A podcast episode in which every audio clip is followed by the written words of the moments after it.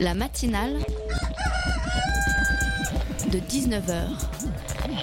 Et bah, c'est une émission qui parle de société, de politique, euh, Culture alternative. On va aussi parler de sport, euh, de gens dans la rue. et l'actualité en règle générale. On va peut-être parler des corbeilles à linge pas s'ennuyer. en osier d'Auvergne. voilà, il y aura, y aura des invités. Sociologues, des invités chercheurs. Les invités ne diront que des choses intelligentes. Ça va peut-être s'étriper un peu de temps en temps, mais La matinale de 19h, du lundi au jeudi jusqu'à 20h sur Radio Campus Paris. Les droits des femmes. Ce sujet qui pour moi ne devrait pas en être un dans la mesure où ça me paraît évident que les femmes sont censées avoir le même salaire que les hommes, qu'elles ne devraient pas subir de discrimination quand elles postulent pour un travail à cause de ce que Dame Nature leur a doté, ou pas doté comme dirait mon ami Beauf, un peu lourd mais pas méchant.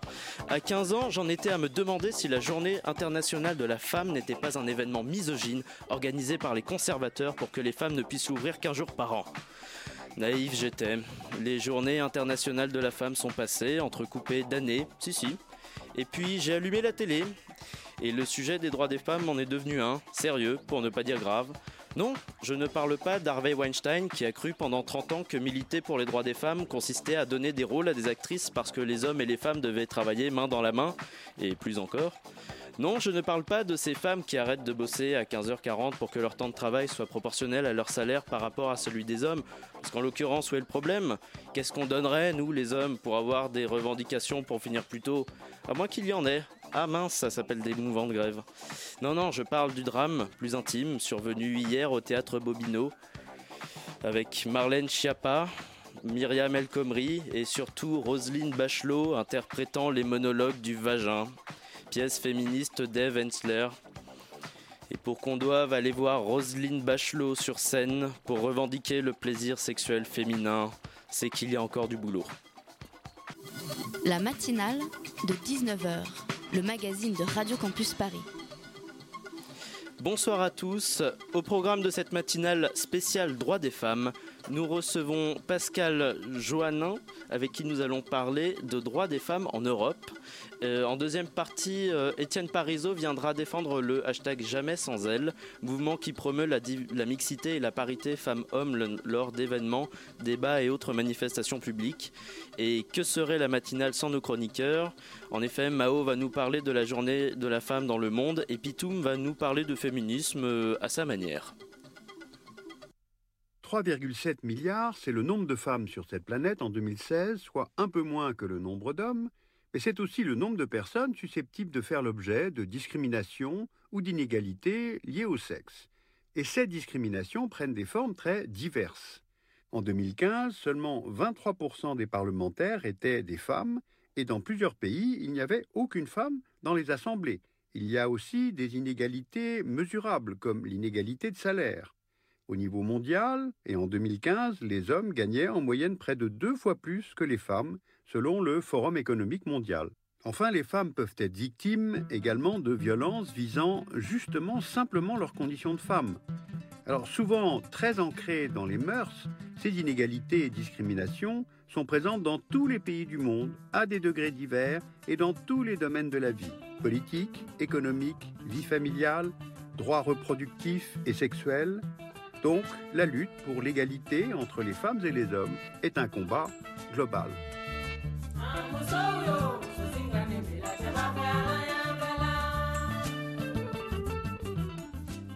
C'était un extrait du Dessous des cartes monté par Adèle, notre réalisateur. On voulait parler de féminisme et de droits des femmes à l'échelle d'un continent que vous connaissez peut-être, euh, qui s'appelle l'Europe. Euh, Eh bien, nous allons en parler avec euh, Pascal Johannin. Je le, je le prononce bien, Johannin? Tout à fait. Tout- ah bah, parfait. Directrice générale de la Fondation Robert Schuman, le centre de recherche d'études sur l'Europe. Bonsoir. Bonsoir. À mes côtés, Elodie de la rédaction de Radio Campus euh, est avec nous. Bonsoir Elodie. Salut. Alors une première question pour euh, aborder la question des droits des femmes en Europe. Est-ce que l'Union européenne a déjà légiféré sur les droits des femmes, euh, que ce soit sur la parité, sur l'égalité salariale euh, C'est un des plus vieux combats de l'Union européenne. Tout simplement parce que cette union rassemble 28 États encore aujourd'hui, dont certains sont des paritaires nés, je pense, aux pays scandinaves. Et donc, depuis, depuis les années 70, l'Union européenne s'est d'abord euh, a, œuvré pour d'abord que les femmes travaillent. D'ailleurs, c'était la libre, en effet, qu'en effet, on puisse travailler. Après, il y avait les questions des retraites pour les femmes qui avaient travaillé, mais qui arrivaient à la fin de, euh, les, questions euh, également de congés maternité. Il y a des pays où il y avait des congés maternité, des pays où il n'y en avait pas. Aujourd'hui, on est à peu près sur euh, des, temps équivalents dans l'Union européenne sur les temps de congés maternité. Et aujourd'hui, en effet, deux grands, deux grands sujets sur le salaire égal. C'est une vraie préoccupation. Alors, il se trouve que l'Union européenne fait mieux que d'autres États, mais à l'intérieur de l'Union européenne, il y a aussi des divergences. Et puis également ce qu'on appelle les questions de, parité. Euh, et donc là, il y a en effet euh, euh, des initiatives assez récentes hein, qui ont 5 ans, 2014, sur en effet le fait qu'il y ait des femmes qui puissent accéder aux postes de responsabilité. Vous parliez à l'instant des divergences entre les pays de l'Union européenne. Est-ce que l'égalité des femmes partout en Europe, qu'elle soit la même, c'est un des objectifs justement de, de l'Union? C'est un des principes inscrits dans les traités, l'égalité en général et l'égalité entre les hommes et les femmes. Et que les femmes de chaque pays aient les mêmes euh, droits Est-ce qu'il y a des, combats dans ce sens euh, dans les lois de l'Union européenne? Oui, d'abord, c'est la loi de l'Union européenne, elle s'applique à tous les États membres. Après, il y a des transpositions qui peuvent se faire, mais euh, l'objectif est le même pour tous les États. C'est-à-dire qu'il y a des États qui n'ont pas grand-chose à faire parce qu'ils étaient dans le haut du plateau, si je peux dire. Et des États, par contre, qui doivent rattraper un peu leur retard et faire beaucoup pour arriver à l'étiage euh, européen. Et justement, ces objectifs, euh, vous en faites un, un, classement euh, qui est ressorti aujourd'hui sur le site de la Fondation Schuman, un classement de la représentation des femmes au Parlement ou dans les gouvernements des États européens. Est-ce qu'il y a une corrélation entre la situation des femmes dans chaque État et les femmes qui sont et la proportion des femmes qui sont au pouvoir dans ces États-là? Alors il y a un changement considérable dans le fait que cette progression de nombre de femmes dans les assemblées ou au gouvernement a considérablement euh, augmenté ces dernières années, tout simplement parce que il y a des États qui euh, ont fait euh, de la parité un objectif, euh, alors c'est le cas du gouvernement français actuel, mais c'était le gouvernement espagnol aussi il y a dix ans. Et donc, quand vous affichez une volonté de faire la parité, les autres se retrouvent forcément derrière. Et j'allais dire, c'est comme un peu au football, vous avez, envie d'être dans le, championnat en haut du classement et pas en bas. Donc ça fait un, un principe d'émulation, d'incitation qui fait que les autres se disent, mais pourquoi moi je ne ferais pas la même chose? Alors il y a encore, malheureusement, en Europe, deux États qui n'ont mis aucune femme dans leur gouvernement. Lesquels? La Hongrie et la Grèce. D'accord. Donc cherchez pas de corrélation politique, parce qu'il y en a qui est à gauche et l'autre qui est à droite. Et pour les femmes qui sont citoyennes de ces gouvernements, est-ce que le, fait d'avoir euh, beaucoup de femmes qui les représentent euh, au gouvernement ou au Parlement, ça les, ça les, ça les aide dans leurs droits? Alors, c'est certain que, euh, par exemple, en France, euh, pour, prendre cet exemple, mais pas seulement, quand vous avez des femmes qui sont ministres et qui s'occupent des droits des femmes, c'est plus facile d'imposer à leurs collègues masculins si elles sont plusieurs femmes et pas euh, la seule femme du gouvernement. De la même façon, les parlementaires, s'il y a plus de femmes dans les travées, on, font moins de remarques sexistes à leurs collègues féminines que quand l'Assemblée est majoritairement masculine. Donc on voit un changement des, comportements, des mentalités. Il n'y a pas encore l'égalité, hein. attention, hein, il n'y a pas 50% de femmes au Parlement, mais dans les pays du Nord, ça, on en approche fortement. Et à l'Assemblée nationale aujourd'hui, il n'y a jamais eu plus de femmes et de jeunes femmes qu'avant. Donc ça change un petit peu les comportements. Donc tout ça va dans le sens où, à force de voir des femmes au poste à responsabilité, les changements des hommes, et on voyait dans votre chronique tout à l'heure qu'il y avait encore un peu de machisme ambiant dans certaines euh, des, bastions, des résistances, tout ça permet de faire évoluer les choses. Et est-ce que justement euh, une parité stricte entre les députés européens est envisageable pour les prochaines élections euh, européennes Ou est-ce que ce serait pertinent aussi Alors le Parlement européen est le Parlement qui est le plus où il y a le plus de femmes en général. Alors en France, euh, il y a plus de femmes euh, dans la délégation euh, française élue au Parlement européen qu'il y en a à l'Assemblée, en pourcentage, bien évidemment. Donc au Parlement européen, c'est le Parlement le plus européen. On a déjà aujourd'hui, nous, en France, une obligation. Pour faire une liste au Parlement européen, il faut qu'en effet, il y ait un homme, une femme ou une femme, un homme, et que ce soit ce qu'on appelle les listes balabala, mais enfin, alternant un homme, une femme, un homme, une femme, un homme, une femme. C'est de plus en plus repris par les autres États, ce qui n'est pas forcément une obligation. Euh, mais en effet, on a un Parlement européen qui est, très, euh, très paritaire. Il n'y a pas une obligation, puisqu'après il y a le vote, et qu'après il y a en effet des résultats où forcément, si vous avez 9 élus, vous ne pouvez pas avoir 4,5 et 4,5. En quoi ça nous distingue des, autres régions du monde d'avoir ce Parlement le, a le plus de femmes représentées? Alors, c'est aussi une émulation, ça. Euh, je vais vous surprendre, le, continent qui est le plus paritaire après l'Europe, c'est l'Afrique. Alors, d'abord parce qu'il y a eu des conflits dans certains pays et les hommes sont partis et ou sont morts, malheureusement. Et donc, les femmes ont pris le relais. Et donc, dans certains pays d'Afrique, je pense notamment au Rwanda, euh, il y a un pourcentage de femmes qui est supérieur au pourcentage d'hommes. Je crois que c'est 58%. En Afrique du Sud aussi, il y a beaucoup de femmes. Donc, euh, on a une émulation. Alors, l'Europe reste aujourd'hui le continent où la place des femmes est la mieux représentée, même s'il y a encore des progrès à faire. Hein.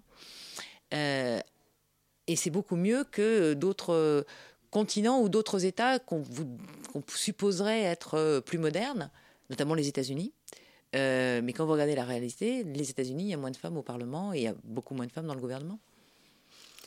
Et euh, ça, veut dire que vous voyez l'avenir euh, de la condition des femmes en, Union européenne. Euh, vous, pensez qu'il y, a des avancées qui sont en cours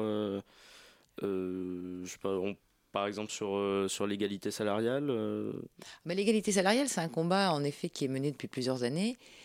partout, parce qu'en effet, c'est, alors pour le coup, vraiment insupportable et intolérable que travail égal, hein, à niveau de compétences. Et, en effet, une femme gagne moins qu'un homme. Mais on s'aperçoit que c'est vrai dans tous les domaines. Euh, alors, en Europe et ailleurs. Il y avait encore euh, récemment euh, des cérémonies concernant le 7e art, et on s'est aperçu que même dans ce secteur-là, il y avait encore des divergences tant aux États-Unis qu'en Europe. Donc ça, c'est plus acceptable. Donc en effet, il faut que petit à petit, les choses se, se, libère pour qu'en effet on arrive à cette égalité de rémunération, tout du moins pour un, travail égal. En Europe, la moyenne, elle est de 16%. Donc c'est euh, moins que dans certains pays, mais euh, vous avez des pays qui font 4% et puis d'autres qui font 25%. Donc euh, il faut encore travailler, c'est un combat de tous les instants. Est-ce qu'on peut prendre exemple euh, au sein des États européens les uns sur les autres pour euh, équilibrer, pour euh, faire comme les pays qui arrivent à 4% de, de différence mhm. dans l'équilibre salarial, dans l'équilibre des salaires? Est-ce qu'il y a des échanges grâce à l'Europe qui sont permis autour de ça? Oui, on fait avancer les choses parce que c'est toujours les meilleures pratiques. Vous savez, on va regarder ce qui se passe ailleurs et on voit si on peut l'adapter tel que ou si on peut l'adapter avec des, des aménagements spécifiques pour le pays. C'est valable dans beaucoup de choses. On, le voit sur le tri des déchets, on le voit sur un certain nombre d'autres domaines qui ne sont pas liés à la, condition féminine. Mais en effet, des États qui faisaient mieux, aujourd'hui on rattrape. On s'est longtemps moqué de certains qui faisaient du tri euh, sélectif. Aujourd'hui, on fait du tri sélectif partout. Très bien. Euh, vous restez avec nous, oui, Pascal sûr. Euh, la matinale revient après une petite pause musicale.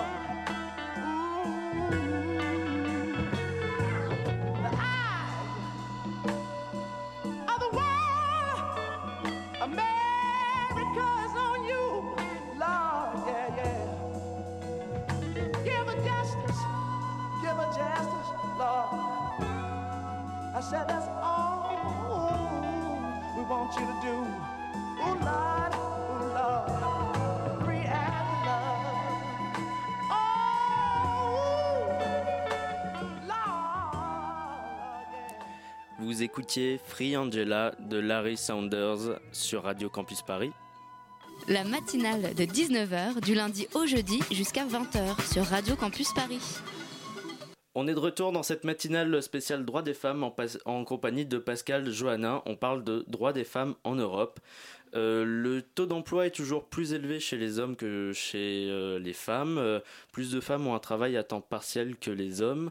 Est-ce qu'aujourd'hui les enjeux sont culturels? Les enjeux sont toujours culturels et euh, bien évidemment. Euh, ça a tendance aussi à diminuer, ça, ce taux d'emploi des femmes euh, augmente. Et même si en effet le, l'emploi féminin reste majoritaire dans le, travail à temps partiel, ça a tendance à, diminuer. Mais on, revient de loin. Nos grands-mères se sont battues pour travailler, pour ouvrir des comptes en banque. Maintenant, nous, on a en effet la possibilité de travailler. Le combat, c'est en effet le, salaire égal à travail égal. Et puis, en effet, le, fait que les femmes puissent avoir une promotion. Parce que, euh, malheureusement, encore aujourd'hui, il y a trop de femmes qui sont dans des emplois, on va dire, subalternes, euh, soit parce qu'elles n'ont pas fait d'études. Et là, c'est un problème culturel. Ça veut dire qu'en effet, euh, elles n'ont pas été euh, incitées par leurs parents à faire des études. C'est de moins en moins vrai, puisqu'il y a de plus en plus de femmes diplômées. Il y a plus de femmes diplômées dans l'Union européenne que d'hommes. hein. Sauf que ce taux-là de, femmes diplômées, on ne le retrouve pas forcément 20 ou 30 ans après dans la haute hiérarchie, euh, quel que soit le niveau, le secteur professionnel que vous avez choisi. Et donc on se dit, mais qu'est-ce qui se passe en effet pour que ce- ces, femmes qui sont de plus en plus diplômées, donc qui sont moins emploi subalterne qu'avant, ne se retrouvent pas un jour en position de euh, haute hiérarchie. Et là, c'est tout un combat pour en effet euh, vaincre euh, les problèmes de, mentalité, tant des femmes que des hommes. Je suis capable de le faire ou elle va me piquer ma place, enfin voilà. Et d'assurer en effet une égalité au niveau des, des- des postes à responsabilité. Ce que vous dites là, c'est une question aussi de confiance, par exemple, dans, dans les mentalités en général sur, euh, sur euh, le- le- le- la capacité des femmes à avoir des postes importants. C'est Euh, Je pense qu'aujourd'hui, il y a de plus en plus de femmes qui peuvent avoir des postes importants. Oui. D'ailleurs, il y en a de plus en plus. Hein.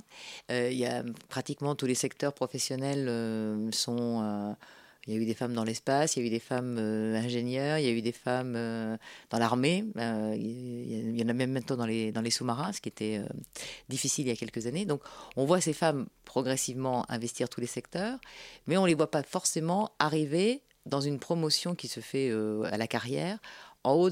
Regardez, aujourd'hui, dans le CAC 40, pour prendre cet exemple, puisque vous parliez tout à l'heure de, On a en effet en, France une loi qui permet en effet à beaucoup de femmes d'entrer dans les conseils d'administration. Donc on est dans les meilleurs, on a 40% de femmes dans les conseils d'administration, c'est mieux que les États-Unis, c'est mieux que nos, nos amis allemands et britanniques, qui sont plutôt à 25 ou 30. Mais quand on regarde quelles sont les femmes qui président une entreprise de 40, il y en a une. Sur les 40, ça fait pas beaucoup. On devrait en avoir 20. Certes. Et justement, ce que vous décrivez, euh, c'est les, barrières, les plafonds de verre. Comment euh, on peut inviter euh, les, femmes ou même les hommes à, dépasser ces stéréotypes de, prise de confiance, de, demande de, promotion il y, a déjà une grande partie qui est liée à l'éducation. Moi, je pense en effet que le rôle des parents, c'est aussi, euh, quel que soit le, sexe de l'enfant qu'ils ont, c'est de leur donner tous les deux des chances égalitaires. Donc, de ne pas, les, stéréotyper euh, très jeunes en disant euh, ton frère pourra faire ça, mais pas toi, par exemple. et c'est ensuite toute une série de réseaux hein, qui s'organisent à l'intérieur des entreprises. Alors, c'est vrai que si vous êtes dans une grande entreprise, il y a plus de chances que vous ayez un réseau plus important que dans les petites entreprises où il y a moins. Mais moi, je vois, se monter des réseaux de femmes qui, il y a dix ans, comportaient que des femmes. Et puis aujourd'hui, il y a des hommes à l'intérieur, parce qu'en effet, on ne réussira pas euh, l'équilibre homme-femme, s'il y a que les femmes, enfin, on n'est pas contre, euh, c'est pas deux sexes qui s'opposent, c'est deux, deux, sexes qui, sont complémentaires, et il faut qu'en effet, une partie des hommes fasse le chemin pour dire, mais on a besoin de femmes dans nos structures, parce qu'elles apportent quelque chose, etc. Ça, enrichit, et d'ailleurs, les femmes qui sont euh, au plus haut poste de responsabilité, bon, pour prendre une française, Christine Lingarde au FMI, elle dit, mais s'il y avait plus de femmes à la tête d'entreprise, peut-être que le monde irait mieux. Et donc, il faudrait qu'on essaye ça une fois pour voir si c'est vrai. Euh, justement, aujourd'hui, le président de la République avait déclaré euh, que l'égalité homme-femme rendait les entreprises euh, plus performantes. Qu'est-ce que ça dit de la politique d'égalité salariale homme-femme du gouvernement, selon vous bah, écoutez, j'ai entendu des mesures qui sont annoncées pour qu'en effet il y ait plus de différence de salaire dans les grandes entreprises, en tout cas de celles de plus de 50 salariés, à l'horizon de la fin de ce quinquennat avec en effet une volonté affichée, comme on l'a fait un petit peu vis-à-vis des membres euh, du conseil d'administration des grandes entreprises, de montrer celles qui sont euh, les bonnes élèves et donc aussi de montrer du doigt celles qui ne respectent pas euh, ces engagements. Donc c'est un peu voilà, financièrement, il. Alors il y a les sanctions et puis c'est vrai que la publicité, si on vous met sur une affiche, on, parvient au résultat telle et telle entreprise et n'y parviennent pas telle et telle autre, pour l'image de marque de l'entreprise, c'est euh, un peu contre-productif. Donc, elle aura envie d'être dans, comme, toujours, dès qu'il y a un principe d'émulation, on préfère être dans le haut du tableau les bons élèves plutôt que dans les moyens ou, dans les mauvais élèves, parce que les mauvais élèves, le nom associé, on se dit aïe aïe aïe, c'est très mauvais pour l'image de la société. Et sur les autres euh, enjeux que la parité euh, salariale sur les violences, les souffrances des femmes, quel exemple l'Europe a donné Vous dites dans votre publication Une Europe moderne est une Europe plus féminine que l'Europe est la région où la situation des femmes est la meilleure euh, Comment on peut encore l'améliorer en Europe et dans le monde? alors, Tout simplement parce que le, il y a, alors c'est un, autre programme complètement différent, hein, euh, très tôt, euh, l'Union européenne s'est intéressée aux violences faites aux femmes. Parce que bon, il y a aussi des femmes qui battent euh, leurs hommes et qui a des violences, mais il y a surtout beaucoup d'hommes qui euh, euh, font des violences aux femmes. Il y a un programme, enfin, il y, a, eu plusieurs programmes, dont l'un était le programme Daphné, qui était en effet l'aide aux femmes pour leur permettre d'avoir des structures d'accueil, etc. la France a été concernée, mais c'est surtout l'Espagne qui, me vient à l'idée, parce qu'en effet, l'Espagne avait en effet beaucoup de femmes qui se plaignaient, et donc il y a eu via ce programme Daphné des tas d'organisations, des tas de choses qui ont été faites pour que les femmes qui étaient victimes de violences puissent en effet euh, continuer à euh, vivre dans un environnement favorable tout en, tout en laissant leur conjoint, parce que malheureusement ces violences faites aux femmes, c'est souvent à l'intérieur de la famille, c'est pas un étranger qui agresse la femme, ça peut arriver bien sûr hein, dans les transports en commun, mais généralement ces violences se font surtout dans la maison, et c'est surtout donc à l'intérieur d'un couple, sauf que un mari, un conjoint, quel qu'il soit, et donc euh, pour tenir le conjoint qui était violent loin de la femme et de ses enfants pour qu'il puisse y avoir euh, une, une, assurance que euh, la femme ne retrouve pas son compagnon violent. Parce que c'est vrai que c'est un des gros problèmes de ces violences, c'est que comme ça se passe à l'intérieur des familles, les femmes ne sont pas toujours incitées à dénoncer leur conjoint parce qu'elles n'ont pas sûr d'être comprises, parce qu'il y a aussi un peu l'étau familial qui fait non mais euh, voilà et donc il faut qu'il y ait des structures publiques qui aident et donc c'est ça qui a été fait avec ces programmes qui existent au niveau européen depuis aussi euh, plus de 20 ans. Et en dehors, euh, en dehors de ces programmes, je reviens euh, à la place euh, des femmes aux fonctions de direction et, dans la représentation. Au-delà de la proportion, il y a aussi le problème des thématiques qu'on accorde aux femmes. On les place souvent, enfin, le, d'ailleurs, les ministères de l'égalité des hommes et des femmes dans les différents États européens, c'est souvent associé à la famille ou à l'enfance. Est-ce que ça, ça a évolué? Est-ce qu'on voit plus de femmes au ministère égalien de la finance, de l'armée? Alors, euh, c'est très intéressant parce que euh, euh, juste avant de venir, je regardais. Et donc, aujourd'hui, il y a cinq femmes ministres de la Défense en Europe. Alors, vous me direz, c'est pas encore 28, mais il n'y en a jamais eu autant. Hein. Alors, il y a l'exemple français, bien évidemment. mais il y en a, la, ministre française a cinq homologues femmes. il y a aussi des ministres femmes à l'intérieur. Il y a aussi des ministres femmes aux finances. nous en avons eu. Hein, Christine Lagarde. Euh, et euh, nous avons quelques femmes Premier ministre. Il n'y en a que trois, malheureusement, aujourd'hui dans l'Union européenne, dont une qui est bien connue, puisqu'elle fait 12 ans qu'elle est là, Angela Merkel. Euh, et que nous, nous avons eu en France qu'une courte période une femme Premier ministre. Donc ça aussi, c'est une question de volonté politique dans les partis politiques et dans les grands États. Mais euh, ça bouge un peu. Donc c'est vrai qu'on voit une diversification où les, femmes ne sont plus tenues à euh, euh, la famille, etc.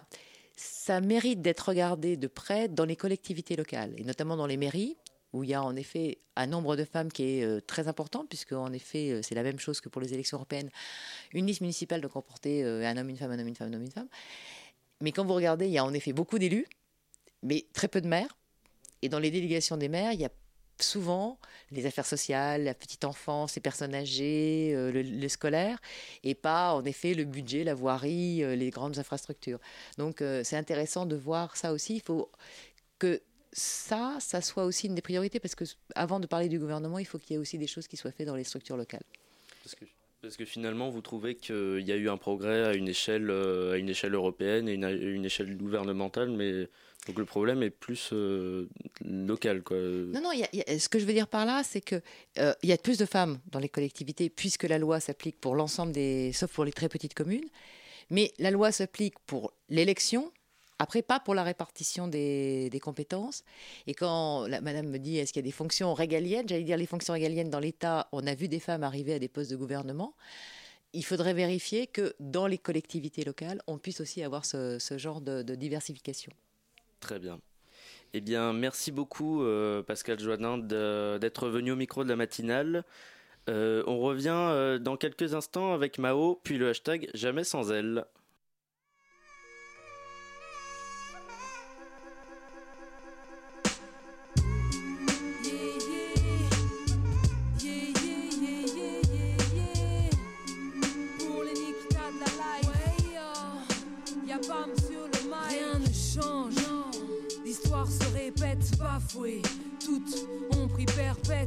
Quel délit la femme est donc la vedette Sous le péché d'Ève, un mari trop bête. Imbécile, trop stupide, une bouchée de gourmandise fait que le mal soi-disant nous magnétise. Je n'ai rien à faire de ceux qui le disent dans la Bible qu'il a écrite, car si c'est véridique, pour toutes ces femmes qui ont pleuré la guerre, nous sommes quittes, je m'acquitte. Dans ce livre, je serai inscrite. Certes, la vie m'a donné du vice, mais tu te surestimes, me sous-estimes quand tu n'y vois que préjudice. Femme, à l'aube de l'an 2000, les marques de l'histoire laissent des traces indélébiles. Quelle que soit la décennie, on nous veut sous le même profil, toujours plus belle, plus Tout ceci te semble trop cliché, derrière chaque cliché, n'y a-t-il pas une part de vérité cachée?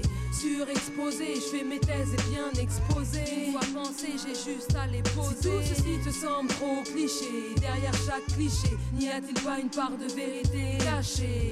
Surexposé, je fais mes thèses et bien exposé. Une fois pensé, j'ai juste à les poser. Dès le plus jeune âge, élevé dans trop peu de liberté, tous veulent nous protéger. On nous pousse à la passivité, mais sous ma housse, j'ai là une trop grande fragilité pour le fiston. Épée conquête, grande expédition. Poupée dinette pour la sœur du rejeton. L'angoisse de la merde et que ce cendrillon rameute le panthéon pour une glissade sur le gazon. Les races et les coutumes n'ont pas les mêmes règles. toutes différentes et par-delà les siècles. Cantonne la femme au rendu, sexe faible, trouble fait espiègle, impossible que je taise de fait. Au pied du mur face à la vie que tu as choisie, de voix uniques où il n'existe pas de compromis. Celle de la rebelle et celle de la soumise, l'une vit pour et par son alibi, l'autre vit pour elle.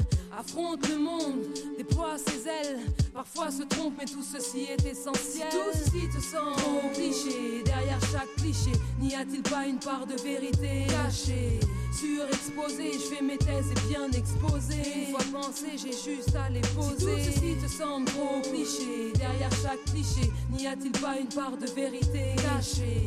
Surexposé, je fais mes thèses et bien exposées. Une fois pensé, j'ai juste à les poser. Certaines prennent des du pouvoir, moderne style ou plus facile vont se mouvoir. Dans la sottise, vie tranquille, mais toutes vivent le péril d'une femme à l'aube de l'an 2000. Dépression, déconsidération, IVG, femme que l'on bat, viol, agression.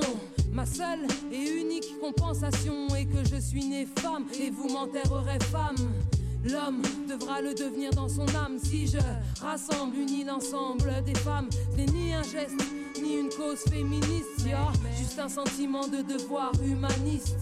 Surexposé, je fais mes thèses et bien exposé. Si tout ceci te semble trop cliché, derrière chaque cliché, n'y a-t-il pas une part de vérité cachée? Surexposé, je fais mes thèses et bien exposé. Douleur de femme de BAM. Vous écoutez Radio Campus Paris.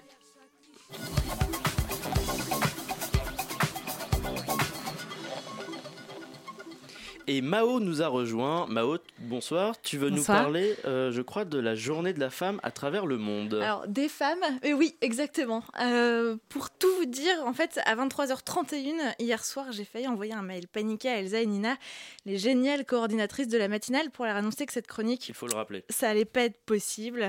Un 8 mars, rends-toi compte, auditrice, quelle pression. Mais rassure-toi, je suis pas venue pour expliquer que je. je ne suis pas ici pour expliquer que je suis venue les mains vides, un exercice vu et revu par bien des chroniqueurs en manque d'inspiration avant moi. Non, j'ai été sauvée par l'Espagne. Et surtout par les femmes espagnoles. Aujourd'hui, elles sont en grève, grève générale et pas juste au travail. Non, les Espagnols l'ont joué en mode grève de tout. Pas de boulot, pas d'enfants, pas de ménage, pas de courses. Résultat, 300 trains annulés, plus de 5 millions de personnes qui ont arrêté de travailler pendant deux heures à l'appel des syndicats. Au quotidien El País, les femmes journalistes ne sont pas venues au bureau ce matin. Et si vous allumez Cadena Ser, la radio la plus écoutée en Espagne, pas de voix féminine dans le poste. Même la présidente conservatrice du Congrès a exprimé son soutien en disant il y a des hommes qui continuent à penser que les femmes étendent mieux le linge. Côté People, Penelope Cruz a vidé son agenda pour la journée et laissé Ravière s'occuper des enfants. Et l'Espagne n'est pas le pire élève hein. en matière d'initiative pour les droits des femmes. Le pays a intégré la notion de violence de genre dans son code pénal. Les femmes sont payées 14% de moins que leurs homologues masculins, alors que la moyenne européenne tourne à 7 à 16%. Mais c'est vrai que 14%, c'est encore loin de zéro, et c'est pour ça que les Espagnols se mobilisent aujourd'hui. Il y a aussi les Irakiennes. Souvenez-vous de Mossoul, la capitale de l'État islamique en Irak, libérée l'été dernier. Pendant trois ans, les femmes ont vécu l'enfer. Aujourd'hui, elles sont 300 à avoir couru le premier marathon féminin de l'histoire de la ville. Plus qu'une célébration du sport, l'idée c'était d'organiser un événement public par et pour les femmes. La gagnante de la course le dit, elle veut envoyer un message aux Irakiennes pour qu'elles prennent leur place dans la société. Aux Philippines, à Manille, les femmes ont chanté et dansé pour protester contre les violations constantes des droits des femmes par Rodrigo Duterte, le chef de l'État. Elles ont tendu des roses aux mères, aux femmes et aux filles des hommes morts dans la guerre atroce contre la drogue menée par le pouvoir. Des roses, il y en avait aussi à Séoul, où les Coréennes portées par le mouvement MeToo ouvrent la voie contre le harcèlement sexuel. Au Kenya, les femmes ont célébré le 8 mars sur le terrain parce que le foot ou les arts martiaux sont aussi des sports de filles. À Pékin, à Melbourne, à Islamabad, à Londres, à Pristina, je pourrais continuer pendant des heures, mais nous avons des chouettes invités à écouter. Je vous invite à regarder les photos, elles sont magnifiques. Moi, je me souviendrai d'une image en particulier, une foule compacte de femmes à Bilbao, les bras en l'air, les mains jointes dans un losange, représentation de la vulve et du féminin. Merci beaucoup Mao d'avoir euh, parlé de la journée de la femme dans le monde dans la matinale. Le principe de jamais sans elle me, semblait excellent et même nécessaire. Aller vers toujours plus d'égalité entre les hommes et les femmes en, en étant très sensible à la question de la participation des femmes aux différents événements publics qui peuvent exister, et notamment tous les événements qui ont trait à la réflexion, qui ont trait à la participation dans la société. Trop souvent, on se retrouvait avec euh, des, euh, des, assemblées où il n'y avait que des hommes. Me semblait important de s'engager à, à ne plus jamais faire des assemblées de ce type. Une initiative qui est remarquable parce qu'elle est tout à la fois très lisible, très simple et très efficace parce qu'elle dépend finalement de l'engagement de chacun et de chacun ici, mais c'est demain matin se dire à l'intérieur de mon entreprise, à l'intérieur de mon association, à l'intérieur de mon parti politique, à l'intérieur de mon gouvernement, pourquoi pas, euh, je prends l'engagement de ne plus jamais rien faire en, excluant les femmes. Parce que c'est ça le, message de base.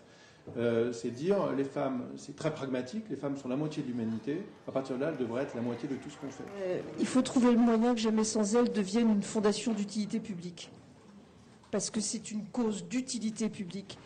Euh, il nous faut vraiment des, moyens, je ne parle pas simplement sur le plan financier, mais en termes de reconnaissance, pour que ce message tout simple, mais si évident, si facile, parce que ça se repère tout de suite, mais si structurant pour que ce message il se diffuse partout. Nous venons d'écouter des extraits de la soirée de lancement du projet Ella par l'association Jamais sans elle. Et nous recevons maintenant Étienne Parisot, astrophysicien, professeur à l'université Paris Diderot. Vous venez ce soir en tant, que cofondateur du hashtag Jamais sans elle, association défendant une mixité entre les femmes et les hommes. Bonsoir Étienne Parisot. Bonsoir. À mes côtés pour cette interview, Elodie, fidèle au poste, est restée avec nous. Je suis toujours là. Bonsoir. Bonsoir. Génial. Euh, déjà, est-ce que vous pouvez nous expliquer comment s'est lancée euh, l'initiative euh, du hashtag Jamais sans elle, puis de l'association? Le, hashtag est, l'aboutissement d'une réflexion, d'une évolution globale de la société, on l'espère. L'idée, c'est que, bon, ça a été un petit peu expliqué dans les extraits, euh, que vous avez euh, fait passer. Euh, l'idée, c'est simplement qu'on en a marre de voir des panels avec que des hommes partout. tout le monde en a marre. les femmes en ont marre, c'est évidemment, mais les hommes aussi. C'est-à-dire que quand vous retrouvez dans, un panel, une table ronde, un comité d'experts où il n'y a que des hommes, vous savez dès le début que c'est un truc bidon, que ça va pas, que ça représente ça présente pas quelque chose d'un peu équilibré. Ça, veut dire qu'on n'est pas allé chercher les gens vraiment spécialistes, parce que si on va chercher des spécialistes, il n'y a pas que des hommes, ce n'est pas vrai. Et donc, euh, au bout d'un moment, on a juste marre de perdre notre temps euh, entre mecs euh, à faire des trucs qui ne parlent pas de la société et qui ne sont pas simplement au niveau de ce du, monde qu'on veut établir. Et donc, au, bout d'un moment, on se dit, bah, il faut faire quelque chose. Et, en fait, ce qu'on a réalisé, bon, on était un petit groupe de gens qui, qui, étions un peu, euh, enfin bon, on a été rassemblés essentiellement par euh, la présidente du mouvement qui s'appelle Tatiana F. Salomon. Euh, via Twitter, grosso modo. Et, et, puis un jour, on s'est dit, mais il faut qu'on fasse quelque chose. Et puis, et puis c'est né comme ça. Voilà pourrait faire beaucoup plus long, mais... Vous promulguez un message euh, assez simple. En même temps, il y a déjà euh, beaucoup de lois qui existent pour faire avancer euh, l'égalité homme-femme. Et si la loi n'est pas parvenue à convaincre certains des dirigeants, certains des organisateurs des tables rondes, des débats, des expertises dont vous parlez, quelle influence pensez-vous qu'un hashtag peut avoir de plus? Je pense que justement, c'est pas la loi qui peut régler ce problème. Disons, évidemment, il faut des lois pour encadrer, surtout pour pour euh, euh, euh, condamner les, comportements tout à fait condamnables, mais c'est un changement de mentalité qui, doit intervenir. Et surtout ce, que montre Jamais sans elle, c'est que la, cause des femmes peut aussi avancer avec les hommes et doit avancer avec les hommes parce que c'est un, un, motto qu'on répète au sein de Jamais sans elle. Le féminisme est un humanisme, c'est-à-dire c'est pas pour les femmes, c'est parce que euh, il y a des femmes dans l'humanité et donc si on veut être un peu équilibré dans l'humanité, il ne peut pas ne pas y avoir de femmes. Euh, il y en a une sur deux en gros. Donc euh, donc c'est pas une question de loi, c'est une question de d'évolution des mentalités et surtout euh, quelque part, la loi peut être, dans certains cas, être vue comme un frein. C'est-à-dire, si on fait les choses, si, si on inclut les femmes parce que la loi le demande, c'est pas c'est pas super bon parce que en fait c'est un peu comme euh, dès, qu'il n'y a plus de flics on, passe au feu rouge. Enfin je veux dire c'est il ne faut pas inclure les femmes parce que la loi le demande. Il faut inclure les femmes parce que c'est évident qu'il faut inclure les femmes et que ça n'a absolument aucun sens de ne pas le faire.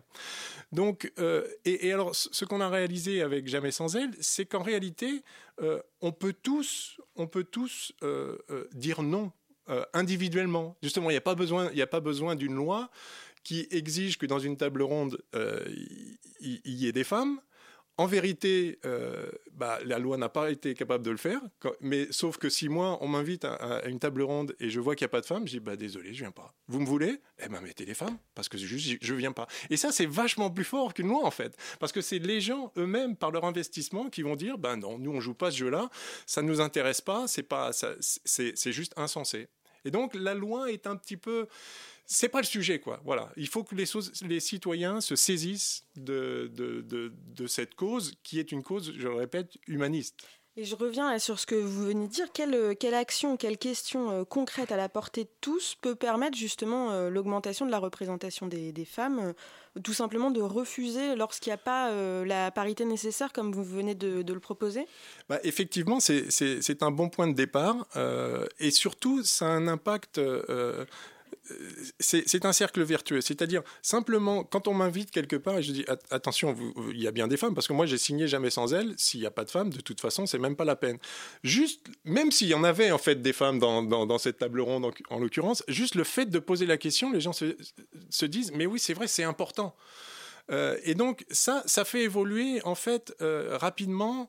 Les, les, organisateurs se disent, enfin, prennent la, chose au sérieux et se disent, mais oui, c'est vrai, il faut quand même euh, aller chercher autre chose que le usual suspect, parce qu'on voit toujours passer les mêmes personnes, donc on, réinvite toujours les mêmes personnes. C'est comme ça que ça fonctionne aussi. les journalistes sont un peu paresseux de ce point de vue-là. Et donc avoir cette exigence, ça augmente la, visibilité des femmes. Et une fois que les femmes sont visibles, eh bien évidemment, on se pose plus la question. Quoi. Elles, font partie du jeu aussi. Euh, je ne sais plus quelle était votre question, mais...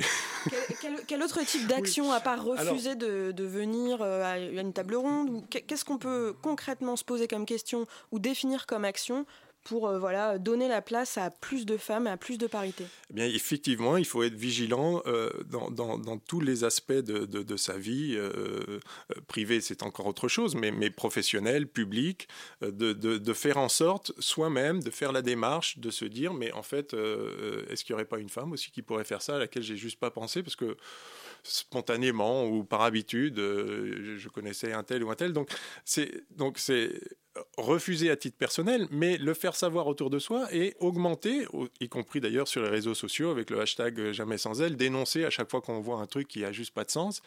Euh, augmenter le niveau d'intolérance de, la société. La société ne doit plus tolérer des situations euh, à déséquilibre euh, flagrant. Et donc, c'est c'est les consciences qui doivent changer. C'est pour ça que vous parliez de loi. Très bien, il y a des choses à faire, bien sûr, euh, sur euh, l'égalité salariale, etc. Enfin, il y, a, des choses évidentes à faire, sans parler du, sexisme et toutes les agressions qu'il peut y avoir, qui est encore un autre sujet. C'est pas le, sujet direct de Jamais sans elle, mais euh, augmenter le niveau de conscience, c'est soi-même prendre la chose en considération, en parler autour de soi et s'assurer que quoi qu'on fasse, la question est posée de façon à ce qu'elle n'ait plus à se poser pour ça que vous passez euh, beaucoup par les médias, enfin le labellisation d'événements, euh, tribune. Euh, vous avez lancé une émission que vous avez diffusée sur les réseaux sociaux cette semaine. Du coup, l'idée c'est d'essayer de sensibiliser par tous les médias possibles à ce combat-là? Oui, oui, oui, tout à fait. Euh, se, répand dans la société, mais on s'est aperçu que les, réseaux sociaux étaient une caisse de résonance extraordinaire parce qu'en fait, les, gens répondent vraiment à l'appel. Il y a, eu euh, euh, plus de 100 000 tweets euh, avec le hashtag Jamais sans elle depuis son lancement il y a à peine deux ans. il, y a, énormément de relais dans la société. Et puis maintenant à l'étranger, là, donc aujourd'hui, il y a eu cet événement où, le, au, Quai d'Orsay, enfin au ministère des Affaires étrangères, euh, donc la diplomatie française a annoncé son soutien à Jamais sans elle, son partenariat plus exactement avec Jamais sans elle, et euh, en essayant de sensibiliser justement à travers le monde, à travers les ambassadeurs. Donc euh, plusieurs ambassadeurs ont, annoncé leur ralliement. À, ce mouvement. Et donc ça aussi, c'est une façon de diffuser et de porter cette voix toute simple de, l'exigence de mixité égal, également en dehors des, frontières de la France. Vous restez avec nous? Eh ben. On revient après une pause musicale pour la dernière partie de la matinale.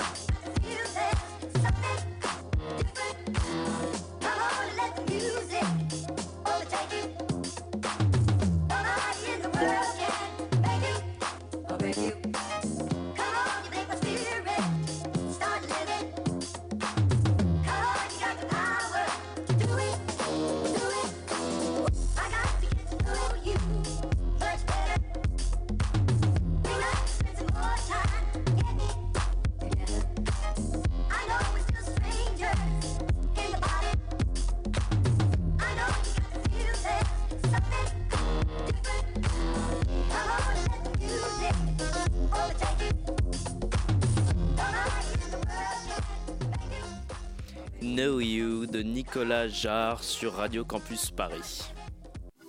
La matinale de 19h sur Radio Campus Paris. Nous sommes de retour dans la matinale avec Étienne Parizeau et nous parlons du hashtag Jamais sans elle, euh, association qui défend, je rappelle, euh, la mixité euh, et la parité homme-femme. Euh, dans les entreprises notamment et, dans le monde du travail. Euh, parmi vos actions, euh, on se souvient de la présidentielle de 2017. vous avez proposé une charte aux candidats. les engagements, je cite, devaient, étaient de promouvoir la mixité dans la sphère publique notamment.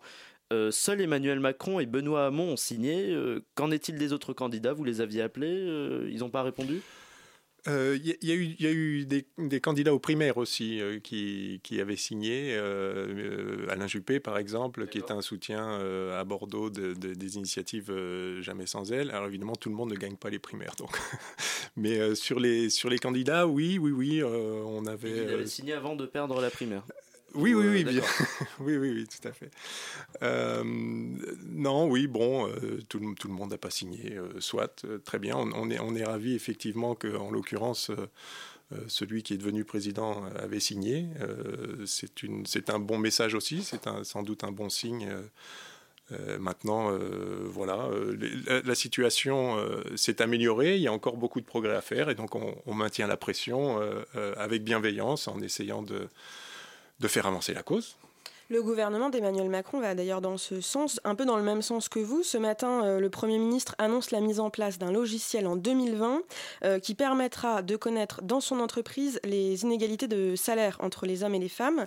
Euh, vous, vous-même, le réseau hashtag jamais sans elle, investit dans le numérique avec, donc si j'ai bien compris, la newsletter est là qui euh, recense euh, les hashtags jamais sans elle et qui les, qui les réenvoie Alors, alors pas tout à fait. Euh, euh, Ella est un, est un robot d'intelligence artificielle qui euh, fait une veille approfondie sur, euh, sur Internet et qui va repérer en fait des articles pertinents, euh, pas les articles les plus tweetés, les plus euh, likés, mais les, les- les articles pertinents validés par, euh, bah, par l'esprit jamais sans elle, c'est-à-dire que la porte-parole du mouvement, Natacha Kester-Séméon, a élevé ce, ce- robot, cette intelligence artificielle donc, qui s'appelle Ella, pen- pendant de nombreux mois en, en, triant, en, validant ou invalidant jusqu'à, je crois, c'est 16 000 articles au total qui ont été présentés, que, qui ont été, donc, qui été euh,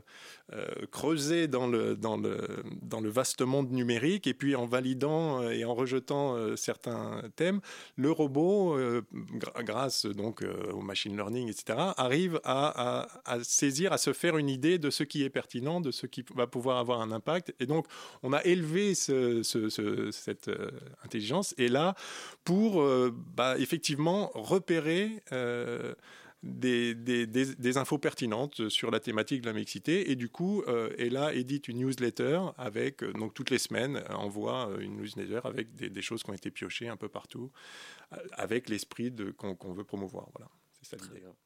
Et euh, peut-être une dernière question. Est-ce que vous pouvez nous parler éventuellement de prochaines actions à venir avec l'association ou même Oui, bah, il y, a- il y a- il y a toujours beaucoup de choses en développement. On, on est en ce moment euh, en, train de, en train de, de- de s'ouvrir beaucoup euh, au niveau international. Donc, je ne peux pas dire tout ce qui est en train de se préparer, euh, mais mais- mais il y a pas mal de choses en cours. Et puis, vous l'avez dit, il y a cette émission euh, qu'on va essayer de, de, de pérenniser. Euh, vous avez, on a entendu au début euh, d'émission euh, Trois Voix. Vous n'avez pas dit qui c'était d'ailleurs les personnes qui ont parlé de Jamais sans elle. J'ai reconnu la voix de Jean-Michel Blanquer, le ministre de l'Éducation nationale, et puis ensuite il y avait Xavier Alberti qui. Qui est un membre fondateur. Tous les deux, d'ailleurs, euh, le ministre était euh, membre fondateur du mouvement avant de devenir ministre, bien sûr. Et puis euh, Laurence Parisot aussi, qui est, qui est présidente du, du Conseil féminin de Jamais sans elle. Parce que peut-être il faut préciser aussi que dans Jamais, dans Jamais sans elle, il y a un conseil féminin qui est également actif. C'est vraiment la mixité. C'est pas juste les hommes qui s'engagent. Il y a énormément de choses à faire ensemble.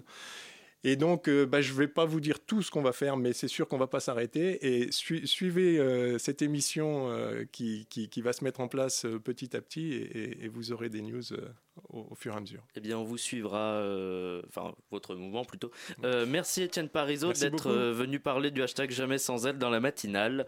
On pourra consulter le site de l'association dont le lien sera disponible sur le podcast de, sur radiocampus.org. Et pour conclure cette émission, c'est le moment pour Pitoum euh, De parler De parler, de Ah bah parler, voilà, bah, c'est moi, Simon Simon C'est moi. Simon, ça fait beaucoup ça, Simon. Hein Mais quand on arrive au sommet à 93,9 d'altitude, on prend une sacrée bouffée d'air frais. On l'avait jamais fait celle-là. Auditrice euh, grimpeuse de la bande FM en varap sur les ondes hertziennes, mon vice. Oui, alors tu verras, Simon, c'est ta première, donc tu sais pas, c'est un peu bizarre au début, mais on s'y fait. Je, je Nous, vais voir. nous Euh, sommes le 8 mars, et c'est la journée de la femme. Non. Euh, la journée des femmes, alors. Toujours pas. Euh, la journée des droits de la femme. Nope. La journée du droit des femmes. Essaye encore. La journée des droites des femmes. Ça pourrait être réjouissant, mais c'est toujours pas bon. Euh, Bon, écoute, euh, non, ça va, c'est pas un animateur à peine sorti de ses langes qui va me faire chier. Plouf plouf, nous sommes le mardi 8 mars, donc, et. Le mardi, pas du tout, le jeudi 8 mars est submergé de promotions en tout genre pour les meufs, parce que quoi de plus militant en faveur de l'égalité homme-femme que d'offrir un deuxième aspirateur pour le prix d'un à Bobonne, pour compenser le fait qu'elle gagne toujours 25% de moins le reste de l'année, hein, bonjour. Non, parce qu'avant d'être un moyen pour Etam de brader, ses dentelles fabriquées en Chine, euh, qu'ils revendent d'habitude 5 à 10 fois plus cher que le coût de fabrication, le 8 mars, ben, c'était une journée de euh, lutte. hein. Ça date d'un- y a un petit bout de temps d'ailleurs, du début du 20e, en plein pendant le mouvement des suffragettes. Et c'était pour réclamer l'égalité entre hommes et femmes, hein, le droit de vote, le droit de travail et ce genre de trucs. C'est même une manifestation de femmes qui, le 8 mars 1917, déclencha la révolution russe, hein, ce qui a quand même un peu plus de gueule qu'une place offerte par le rugby club toulonnais pour le match Toulon-Agen ce week-end. Personnellement, si j'étais une femme, non vraiment, Euh, si j'étais une femme, celui qui m'offre une fleur le 8 mars, je lui retourne un mawashigiri dans les dents jusqu'à ce qu'il ne puisse plus bouffer ses burgers qu'en smoothie.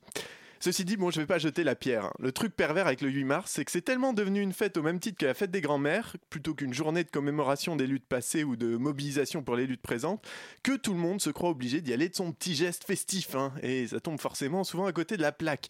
C'est comme si on décidait que le 11 novembre, où l'on commémore la fin de la Première Guerre mondiale, devenait par contraction de son appellation la journée de la guerre mondiale. hein. McDo ferait un menu euh, Best of Max Sarin, euh, les taxistes te feront moitié prix pour fêter la bataille de la Marne, et Bouygues te creuserait deux tranchées pour le prix d'une.